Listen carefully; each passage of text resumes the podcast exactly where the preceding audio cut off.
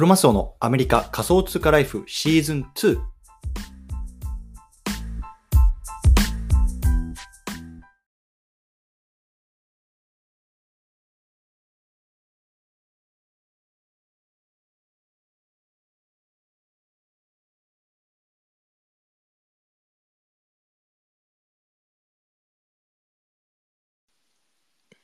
こんばんは。時間になったら始めますので少々お待ちください。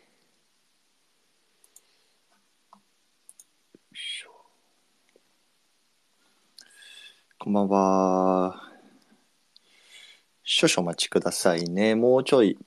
で始めたいと思います。今日日本の皆さんは祝日ですか？あ、祝日は昨日か。じゃあ今日はまた会社が始まってる方々が多いんですかね。実は今日はアメリカは今日からかなあのサンクスギビングいわゆる感謝祭祝日なんですよね。なので今日はから木金土日と4連休なんですけれどもまあ変わらず毎日やっていきたいと思います。よろしくお願いします。時間になったら始めます。少々お待ちください。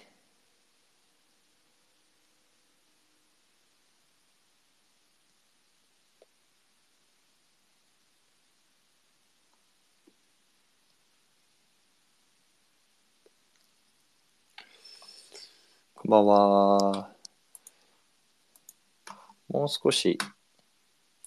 来るかもしれないので待っておこうと思います。少々お待ちください。あと1、2分ぐらいで始めたいと思います。ちょっと雑談していきますか。えー、皆さん、ワールドカップはどうなんですか？盛り上がってるんですか？日本は。アメリカもぼちぼち盛り上がってますね。アメリカは、イングランド、ウェールズっていう、まあ、いわゆるイギリスの2カ国と同じグループなんですね。で、まあ、ね、アメリカとイギリスといえば、ここ数百年の、ね、経済、世界経済を盛り上げてきた領有なので、割とその辺のライバル意識というかね、その辺が あるんですけど、その辺結構盛り上がってますね。初戦は、ウェールズに、スコア、ドローだったかな。まあ、それぐらいの内容だと思うんですけど、まあ、とにかくね、日本も昨日か、勝てたっていうことですごいですよね。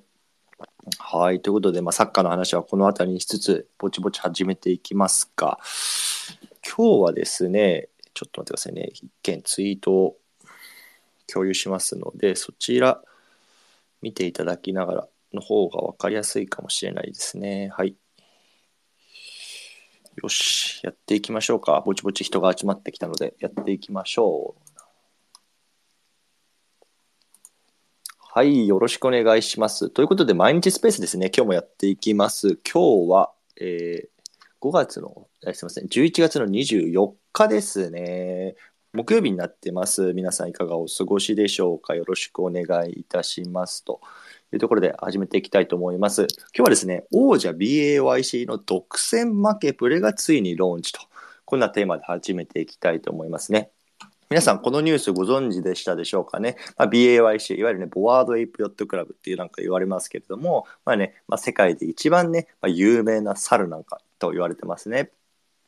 で、まあ、そこのね、まあ、BAYC をね、まあ、あの、なんだろうな、運営する、まあ、ううまたちょっとこれは後で話しますけれども、あが関係するようなところがね、新しいマーケットプレイスを出したんですね。なので、ちょっとそのあたりをね、話していきたいなと思います。で、いわゆるマーケットプレイスって何なのって事前に話しておくと、まあ、いわゆる NFT を売買する取引所だと思っていいと思います。でもちろんね、今一番有名なところだと OpenSea なんてありますけれども、まあ、 OpenSea とかね、 Rarible とか、まあ、いろいろありますね。で最近だと Blur とかね、まあ、その辺有名ですけれども、まあ、そんな、そのようなね、マーケットプレイスの中で、まあ、BAYC これのシリーズしか売れないような独占的なマーケットプレイスが出てきたっていうのはね、あのニュース、昨日上がってましたので、そのあたりのね、話を今日はしていきたいなと思います。よろしくお願いいたします。というところで早速本題入ると思うんですけど、その前にね、ちょっと簡単に自己紹介だけさせてください。僕ね、アメリカの方に住んでいます。まあ、普段はね、普通に会社員として働いてるんですけれども、まあ、あの、その傍らね、まあ、SNS であったりとか、あとはね、まあ、ポッドキャストとか、そういうようなところでね、この海外の NFT とか、まあ、クリプトのトレンドなんかを発信してますのでね、もしね、海外の情報を追いたいなとかね、日本語で知りたいなという方、フォローしていただければね、そのあたり終えると思いますのでね、よろしくフォローしていただけると嬉しいなと思います。よろしくお願いいたします。というところで、早速本題入っていきましょう。今日ね、まあ冒頭で言ったように、こう BAYC の、ね、専用マーケプレイ、ね、 ApeCoin Marketplace っていうのがね、あの出てきました。ね。そのあたりの話を今日はね、していきたいなと思います。はい。でですね、今日のトピックですね、まあ、 ApeCoin Marketplace、そもそもどんなものなんですか、どんな特徴あるんですか？っていうところを話していきましょう。ね、2つ目、ね、このマーケットプレイスの制作なんですけども、実はね、これコンペティションがあったんですね、コンペ。ね、あの、数社でね、コンペがあったんですけどもね、その選ばれた企業っていうのが Snag Solutions っていうね、 Snag Solutions っていうね、企業なんですけども、ここがね、どんな企業なのかっていうところ、ね、ここがねど、なぜ勝てたのかっていうところなんかをね、こう話していきたいなと。思います。それによってね、まあ、これからのこうね、Web3 界のトレンドなんかがね、こう分かるかなと思います。ますのでね、よろしくお願いいたします。というところで、早速本題なんですけども、えっと、 ApeCoin マーケットプレイスね、昨日ローンチしました。ね、これどんなね、マーケットプレイスなのかっていうところね、最初、あの、話していきたいなと思うんですけども、いわゆるね、まあ、BAYC シリーズしか売れない、売ってない、えね、マーケットプレイスになりますね。 Bored Ape Yacht Club、いわゆる BAYC ですね。で、MAYC ね、 Mutant Ape Yacht Club。まあ、これ僕も持ってますけども、MAYC ね。あと BKYC ね、 Bored Kennel Yacht Club ね。実はこれワンちゃんなんですけれども、まあ、このね、物語上の設定ですね。まあ、猿のペットはワンちゃんというところちょっとよくわからないんですけども、とにかくね、このワンちゃんシリーズも実はね、この猿の BAYC シリーズにあるんですね。BKYC。あとはね、アザーディード、ね、いわゆるメタバースの土地ですね。うん、このあたりっていうのがね、まあ、この専用のマーケットプレでは売れられ売られてますよというような感じですね、現状。はい。で、まあ、売買できる通貨なんですけれども、イーサと Ape、ね、この2つの通貨になります。イーサと Ape。例えば、えっと、なんだ、えー、 OpenSea だとイーサも使える、 Ape、あと Polygon なんかも使えたんでしたっけ？なんかそういうようなね、いくつか通貨使えるものありますけれども、この ApeCoin Marketplace だとイーサと Ape、ね、この2つの通貨が取引通貨になっています。でですね、売買するときの手数料、これがね、まあ、ものすごく安いんですよね。例えばね、 OpenSea の場合、いわゆるね、まあ、クリエイターさんとかね、運営が、そのね、えっと、 OpenSea で売った場合っていうのは、その売ったうちの2.5%をいわゆるね、まあ、場所代として OpenSea に払わなければいけないんですね。2.5%。で、一方でですね、この ApeCoin マーケットプレイスっていうのは、イーサで売った場合は0.5%。ね、 Ape に限って言うと0.25%というところで、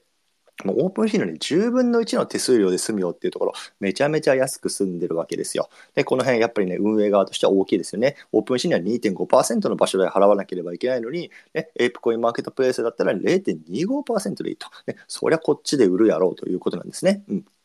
はい。でね、そのまたね、これ面白い施策として、売買手数料の50%は DAO へ還元しますよっていうところで、まあ、このあたりも面白い施策で、このね、DAO が何なのかっていうところ、ちょっとね、後で話していきたいなと思います。エイプコイン DAO という DAO ですね。エイプコイン DAO。うん。でね、あの、じゃあ最近ね、話題のこうクリエイターフィー、ね、二次手数料どうなってんのっていうことなんですけども、このエイプコインマーケットプレイスはね、まあ、二次手数料は、まあ、あの、犠牲にせずにそのままですよっていうところを話してますね。うん。で、あとはね、面白い機能としては、 ApeCoin っていうね、まあ、コインあるんですけども、ここがね、ステーキングできる機能っていうのがこれから実装されていくというところで、まあ、本当にね、この、まあ、 Ape の、 Ape BAYC のね、いわゆるなんだろうな、まあ、経済圏で、まあ、かなり、まあ、面白いような施策をしてくるような新しいマーケットプレイスになっています。うん。でですね、まあ、さっき言った DAO なんですけども、まあ、少しちょっと簡単に説明しておこうかなと思います。でね、あの皆さんご存知の通り、この BAYC、MAYC ね、いわゆる APE シリーズなんですけども、運営母体はユガラボっていう企業ですね、ユガラボ。ね、YUGA でラボ、ユガラボっていう企業で、これね、まあ、どんな企業なのかっていうと、まあ、Web3 界の、まあ、次世代の GAFAM なんか言われてますね。もうとにかく時価総額ね、あの、もうユニコーン企業ですよ。もううん、うん兆円、うん、うん千億円っていうような規模のところで、まあもう Web3 界のナンバーワン企業が、まあこのユガラボっていうチームところなんですけども、ここがね、まあ、BAYC シリーズを運営してるんですね。で、このユガラボね、まあ、持ってるコレクションがまあまたすごくて、まあ、BAYC 以外にもまあ CryptoPunks ね、いわゆる世界最古の NFT コレクションなんて言われますけども、その CryptoPunks であるとか、あとは Meebits とかね、まあ、有名どころはもうほとんどここに持ってる、もうね、独占禁止法大丈夫かっていうぐらい ま揃えてるところなんですけども、こことにかくユガラボが運営してるんですね。うん。で、ユガラボなんですけれども、まあね、ネクストディズニーなんか言われてますね。ネクストディズニー。つまりね、まあ、この Web3 ね、これから5年、10年、20年長いね、あの、歴史がね、あの進んでいくと思うんですけれども、まあ、とにかく今言ったみたいなね、いろんな IP、コレクションっていうのを抱えているので、まあね、今ディズニーね、まあもちろんミッキーなんかもいますし、まあ、あの、トイ・ストーリーがあるようなピクサー、すいません、ちょっと一回ね、水を飲ませてください。はい、トイ・ストーリーなんか持ってるね、こうピクサーなんかも自分たちの傘下にいるし、あとは、えっ、と、あれか、スター・ウォーズとかね、あの辺もそうですし、まあ、最近だとあれですよね、えっ、と、ちょっと忘れちゃったな。あのー、えー、スパイダーマンとかあるじゃないですか。ああいうのを確かマーベルか。マーベルなんかもディズニーの傘下に入ってますよね。まあ、とにかくもうディズニーって言ったら、まあ、今のね、現代でこうキャラクタービジネスにおいてはもう圧倒的な地位だと思うんですけれども、まあ、Web3 の中ではこのユガロボっていうのがこのね、圧倒的な地位を築くんじゃないかともう今から言われていますね。でですね、まあ、先ほどの DAO、エイプコイン DAO ってどんなところなのっていうところなんですけども、実はね、このエイプコインマーケットプレスは別にユガラボのものではないんですよ。ユガラボのものではない。これ何なのかっていうと、エイプコイン DAO っていう DAO がね、まあ、あの運営してる、運営、うん、そうだね、まあ、運営してるあのマーケットプレスになります。で、このね、ユガラボとエイプコイン、エイプコイン DAO っていうのは、まあ、別に特に資本関係とかはないのかな。うん。全くまあ離れたもので、本当に、ね、いわゆる DAO なので、まあ、あの自立分散的に誰かが支配してるっていうよりも、このなんだろうな、このエイプの経済圏のファンたちっていうのが、あの運営しているような DAO になってます。でですね、今回このエイプコイン DAO っていうのが、まあ、9月にですね、まあ、コンペをしたっていうところが今回ね、あのこのマーケットプレイスが生まれた発端になります。ね、なのでちょっと次はね、このコンペの話していきたいなと思うんですね。でまあ、ご存知の通り、このエイプっていうのはね、まあ、今ものすごい価値、まあ、ちょっと最近、あの、市場落ちて、あの、価格落ちてきてますけれども、まあ、あの、今ね、この NFT 業界ではものすごく価値のあるものになってるわけですよね。でそんな中でね、まあ、このエイプコイン DAO っていうのが、まあ、あのもう少しね、なんだろうな、きちんとこうクリエイターフィーをね、こう支払うような体制っていうのをね、まあ、整えていこうやとかね、まあ、そういうような背景がありまして、独自のマーケットプレイスを作ろうっていう話が出たのがね、まあ、今年の夏ぐらいなんですね。で、今年の9月ですね、まあ、あのじゃあ我々がね、こうエイプエイプをね、こう独自あの売るような独自のマーケットプレイスっていうのを作りたいというところで、まあ、あの誰か使ってくれませんかっていうところでね、まあ、コンペを開催したんですね。で、その時にね、まあ、あの、手を挙げたのが3社ですね。1つ目がね、まあ、今、ソラーナっていうね、チェーンがありますけれども、そこのね、まあ、あの NFT でナンバーワンと言われているマーケットベース、マジックエデンっていうところ、ね、聞いたことある方いるかもしれないですけど、マジックエデンが1つ手を挙げました。で、次はね、大手ね、ラリブルっていうところ、手を挙げました。ね、まあ、あの僕は使ったことないかな、ラリブルは。うん。でもね、あの、有名ですね。オープンシーとかラリブルね、X2Y ってこの辺はね、もう本当に名門中の名門だと思いますね。でその2社、やっぱり大手なんですけども、あと、無名のね、スナッグソリューションズっていうところがね、手を挙げたんですね、スナッグソリューションズ。うん、でね、じゃあ、あの、蓋を開けたらどこが勝ったのかっていうと、このスナッグソリューションズっていうところが勝ったんですよ。うん。そう。で、そのスナッグソリューションにね、じゃあ我々の、あの、 Ape のえっと、マーケットプレイスを作ってくださいというところで話が進んだのが今年の9月になり、で、2ヶ月後の今の11月23日ですね、いよいよオープンしたというような感じですね。で、スラグソリューションズってね、そもそもどんな会社なのかっていうところを最後お話していきたいなと思うんですけれども、まあ、簡単に言うとね、NFT のマーケットプレイスをの作成を請け負う、まあ、専門の会社みたいな感じらしいんですね。で僕もね、この話聞く、昨日の話聞くまでね、全然知らなかったんですけれども、で今年の夏にね、創業したばかりで、従業員、正社員ですね、いわゆるたった2名らしいです、たった2名。ねまあ、創業者と、まあ、まあ、共同創業者か、みたいな方と、ま、2名がいるだけらしいですね。でね、ただね、この2名なんですけども、きちんとね、このソリディティっていうね、あのところの監査も通った、まあ、信頼性もありますし、なんといっても、あのゴブリンタウンっていうね、まあ、いわゆる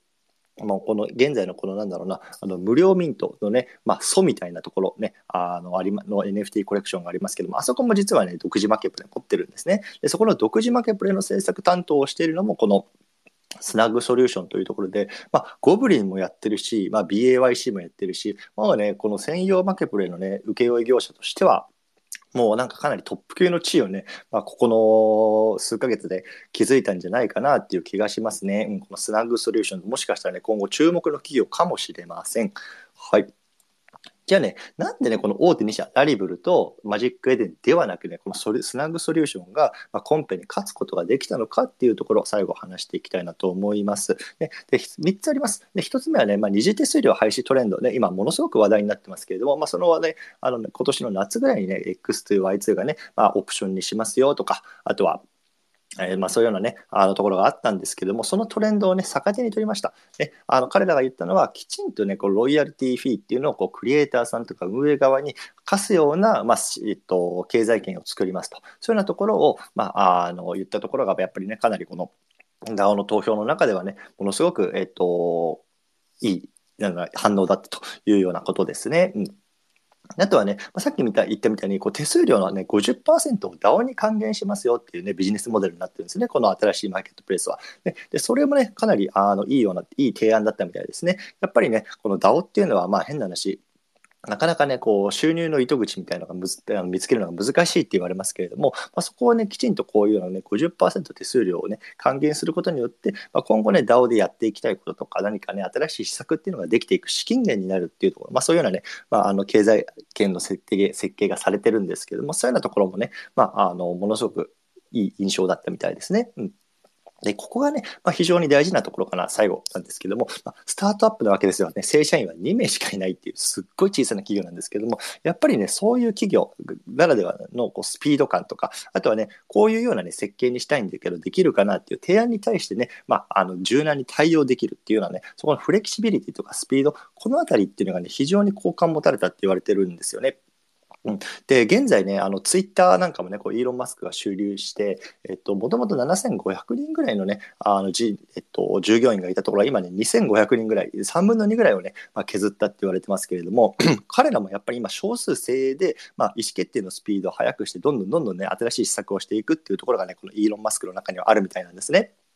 そうだからそういった意味でもやっぱりこれから Web3 とか新しい世界、ね、の中ではやっぱりこのスタートアップ的な、えー、と経営っていうか、まあ、回り方ですよね。こう少数制でスピード重視でどんどんどんどん回していく。まあ、特にね、今この Web3 の業界って本当にね、もうあの情報がめちゃめちゃ早いじゃないですか。僕なんかね、こうな結構キャンプなんか、アウトドアとかなんか好きで夏はね、キャンプなんかに行くんですけれども、週末にね、まあ、3日4日こう外しておくとね、もうなんか Discord がね、帰ってきたらすごいことになってるし、もうなんか Twitter もようわからん情報がね、あの飛んでるしっていうところで、本当もう3日いないだけでも浦島太郎みたいなとこよくあるんですよね。そうでやっぱそんな、ね、状況下の中でこう、ね、スピード感っていうのがものすごく大事になってくるというところでね、この スナッグソリューションの、ね、このスピード感を武器にして、まあ、今回の、まあ、コンペに勝ったというような話でございました。うんはい。というところでですね、まあ、ここから最後なんです、まあ、あの、最後まとめていこうと思うんですけども、まあ、これからね、こう専用マーケットでね、独自マーケットプレイスでね、非常に重要性加速しそうですよね。やっぱりね、まあ、オープンシーとかね、そういうところのロイヤリティフィーとかようわからんと、ね、いうような中で、やっぱ自分ね、こうやって IP があるところね、もうブランドがあるところっていうのは、やっぱり自分たちのマーケットプレイスを開発することによって、まあ、そこでね、きちんと手数料を稼いでいったりとか、まあ、新しい施策をしていくようなあトレンドになっていきそうですよね。うん。で、まあね、日本だとね、まあ、あの CNP とか、あの忍者がやってる、えっと、忍びっていうんですか、ね、新しいやつがこれから出るって言われてますけど、まあ、その中にもね、やっぱりこれだけのブランド力とかがあるからこそできるね、まあ、いわゆるね、まあ、王者の戦略なわけですよ。このね、自分たちの独自マーケットプレイスを作るっていうのは。うんだから、まあ、おそらくですけれども、まあ、これからね、まあ、あの、記事の中では、このユガラボとね、まあ、 ApeCoin DAO さっき言ったみたいに、全然こう資本関係とかはないんですけれども、まあ、ユガラボはね、まあ、かなりこうオープンに会話するよっていうような、ね、スタンスらしいので、もしかしたらね、このユガラボの他の IP ですね、まあ、 CryptoPunks とかね、 Meebits とか、まあ、そういうようなものもこのね、 ApeCoin マーケットプレイスで売られていくんじゃないかなんてね、話も出てます。うん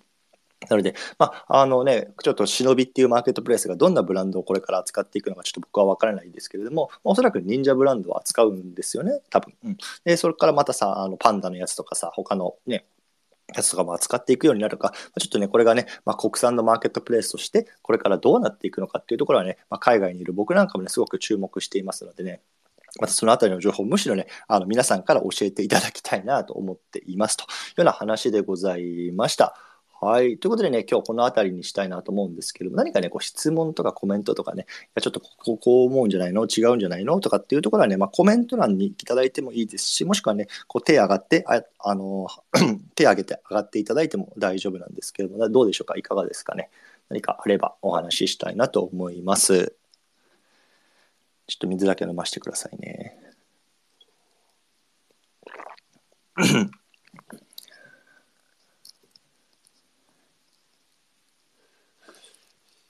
かがですかね。ちょっともしかしたら質問があるかもしれないので、あのね、今こうタイプしてるかもしれないので、方いるかもしれないので、ちょっと雑談していきたいなと思うんですけども、実は僕がね、この スペースを始めたのは、まあ、ちょうど1ヶ月ぐらい前からなんですね。10月の末ぐらいからかな。始めて、まあ、あの、ほぼほぼ毎日こうやってね、日本時間の夜、まあ、10時から10時半ぐらいにね、こう始めてるんですけども、まあ、おかげさまでね、まあ、毎回ね、あのー、まあ、10名ぐらいの方聞いてくださるんですよね。本当に嬉しいなと思ってます。うん、で、まあ、基本的にね、こうやってこう、一人でブラブラブラブラ喋ってて、ただ、あの、僕自分自身でね、これやっぱり自分の声とかっていうのをこう聞いてね、まあ、あの、なるべくですけど、うん、なんだろうな、自分がどういう喋り方してんのかなとかっていうのをね、あの、聞くようにしてるんですけども、なんかやっぱね、まだね、これ、えーとかさ、あーとかなんか多くて、こう聞きにくいなとかね、まあそういうようなところあるんですよね。なので、まあちょっとそういうようなね、ところ、お聞き苦しいところあるかもしれないんですけどもね、まあこれから毎日やってね、まあ自分自身のトレーニングも兼ねてやっていきたいなと思いますのでね、まあそのあたりのね、フィードバックなんかもね、いただけるとね、まあすごく嬉しいなと思いますのでね、まああの、興味がある方というか、何かある方ね、ぜひそのあたりもね、後日でもいいのでいただけると嬉しいなと思います。はい、どうですか？コメントなさそうですかね？大丈夫そうですかね？はい。ということで、ちょっとなさそうなので、今日はこの辺りにしたいなと思います。じゃあね、最後、告知だけさせてください。もうね、あの、この負けプレイの話はいいよという方、えっと、退出していただいても大丈夫です。はい、で僕なんですけれども、まあ、あの今、こうやってスペースで毎日話してるって話しましたけども、これね、同時にポッドキャストの方でもね、撮ってるんですね。で僕のね、えっと、フェえっと、Facebook じゃないわ、あの、Twitter のアカウントの方、えっと、見ていただくと、あの、プロフィール欄にね、ハッシュタグアメリカ仮想通貨ライフって書いてあると思うんですね。これがね、僕のね、ポッドキャストの、あの、えっと、タイトルになってます。なので、ここ、こちらの方をクリックしていただくと、まあ、リンクの方、過去のところにね、まあ、飛べるようになってます。で過去これね、450本ぐらい取ってますので、過去の内容を知りたいなっていう方はね、まあ、そちらの方ね、まあ、過去のやつ聞けるようにしてありますね。あの、ブロックチェーンゲームとかね、あの、DeFi とか、あとはま NFT の話もしてますし、まあ、そのあたりのね、話をしてますのでね、もし興味ある方ね、聞いてみてください。であとはね、最近ね、あのメルマガ始めたんですよ。なかなか僕もなんかちょっとメルマガの使い方まだね、あのよく分かってないんですけれども、あのこれもね、また僕のこのプロフィール欄の方にね、アドレス載っけておきます。もしかしたらね、そちらの方だけで限,、ね、限定的に配信するようなコンテンツあるかもしれないですし、登録していただけるとね、まあ、もしね、このツイッターがね、ちょっとね、機能しなくなったよとかっていう時にね、そちらの方でも情報を流せると思いますのでね、もしね、海外の情報を知りたいよとかね、まあそういう方いたらね、そちらの方からメルマガ登録もしていただけると嬉しいなと思います。よろしくお願いいたします。はい。